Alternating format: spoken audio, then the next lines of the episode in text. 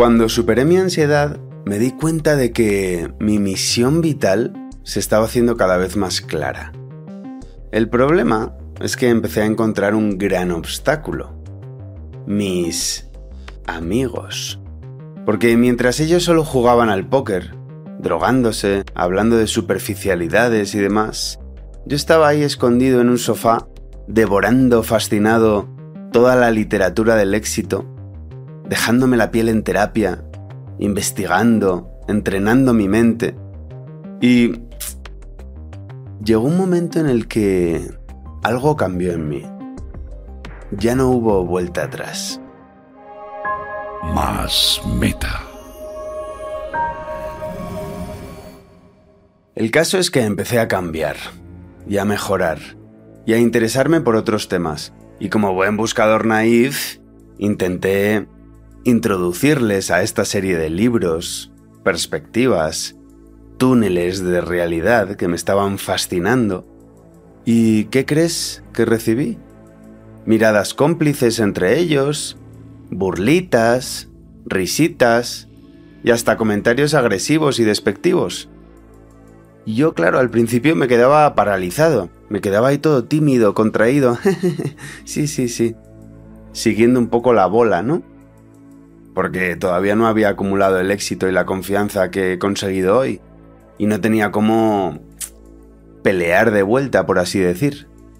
Pero no me iba a quedar aquí, igualmente, aguantando eso y siguiendo estando en ese sistema de creencias que, para mí, se había quedado un poco obsoleto e incluso iba en contra de los nuevos cambios que quería seguir haciendo. Entonces me negué a quedarme ahí. Tenía que hacer algo. ¿Y qué hice? Hmm, ahora te cuento. ¿Qué qué hice? ¿Qué qué hice? Empecé a revelarme de verdad. ¿Y qué obtuve? Por supuesto, mucho más pushback. Más pushback, más agresividad, más manipulaciones sutiles. Oye, eres un egoísta. ¿Un egoísta yo? Sí, sí, sí, ya no quieres hacer ciertos planes, ya no quieres venir a X, ya no quieres pensar o hablar de X. Y yo empecé a dudar de mí. Y dije, ¿soy egoísta? Sí, bueno, puede ser, ¿no? Claro, a lo mejor tengo que adaptarme un poco. Menos mal, menos mal que cuestioné esas dudas. Y llegó un momento en el que acumulé como una paz de base, una conexión conmigo, y de ahí surgió un enfado de raíz. Y a medida que ese enfado, ese caldero en el estómago se fue encendiendo para darme el coraje de hacer lo que debía hacer, que era seguir revelándome ante esas manipulaciones, también empecé a conectar con mi misión vital, cada vez más a fondo.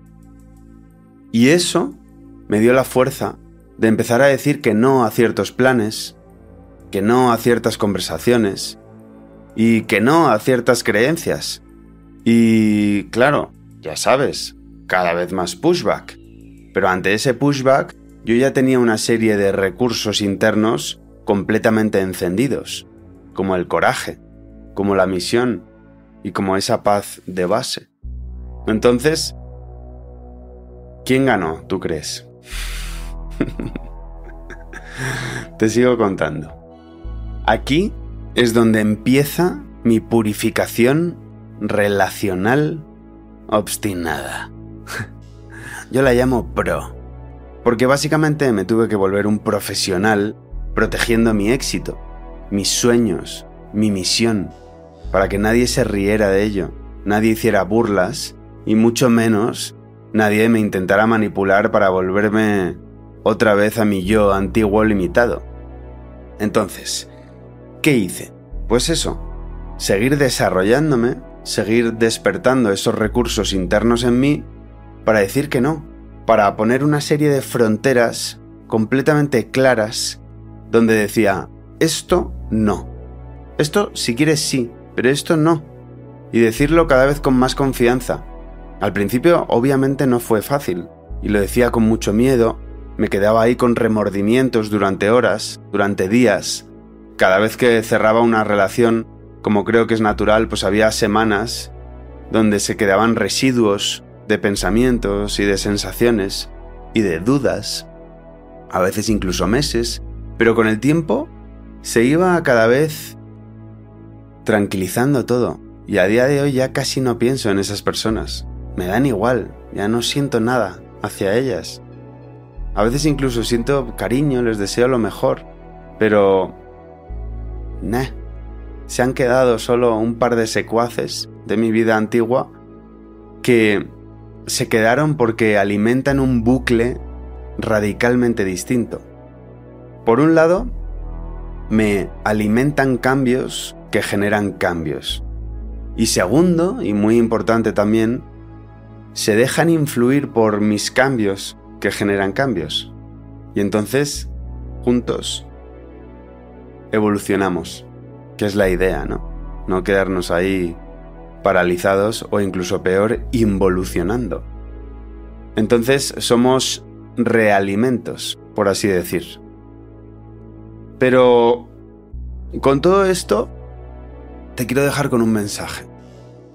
Y es que, de verdad, merece muchísimo el esfuerzo de ir a terapia, de leer, de entrenar tu mente y de pasar por todas esas emociones de miedo, vergüenza, frustración, dudas. Pasar por eso de verdad, porque si te mantienes pensando en tu sueño y en tu misión, eso te va a dar fuerza y de verdad que eso se acaba pasando y la gente se acaba yendo, ya sea de forma manual, porque tú dices no, adiós, voluntariamente, o de forma automática, se empiezan a ir tranquilamente. Y llega un momento donde te das cuenta de que has construido una vida de ensueño, rodeada de gente pro, gente que te alimenta, gente que a lo mejor no es tan friki como tú del desarrollo personal y de los libros y las terapias y demás, pero al menos te deja en paz, te deja ser y honra tu misión, sin burlitas, sin manipulaciones, Incluso si hacen burlas ves que las hacen desde el amor, ¿sabes? Te sientes muy diferente con ellas. Y por lo tanto te da igual que no sean mega buscadores. Así que, con eso te dejo. Por favor, confía en tus sueños. De verdad, abraza a tu lado rarito, que es increíble. Me encanta, o sea, honralo, honralo y tira. Tira para adelante confiando en que todo se va a ir asentando como debe. Así que nada, si quieres conectar conmigo de otra forma, más íntima y donde comparto cosas que aquí a veces no cuento o cuento más tarde, suscríbete a mi newsletter en masmeta.com y ahí tienes también bastantes artículos y demás recursos para proteger tu misión con éxito.